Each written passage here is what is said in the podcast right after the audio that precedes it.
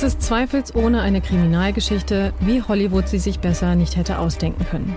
Aus den schmuddelig angehauchten und noch bescheidenen Anfängen einer Dotcom-Firma gelingt der Aufstieg in den Olymp der deutschen Konzernwelt. In den DAX 30 die Liste der wertvollsten Unternehmen Deutschlands.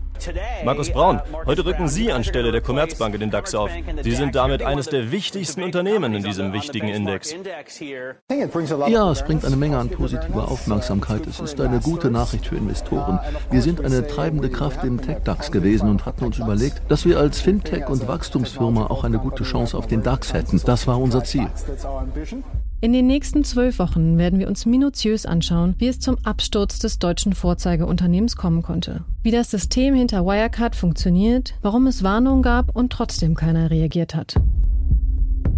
Handelsblatt Crime, ein Podimore Original.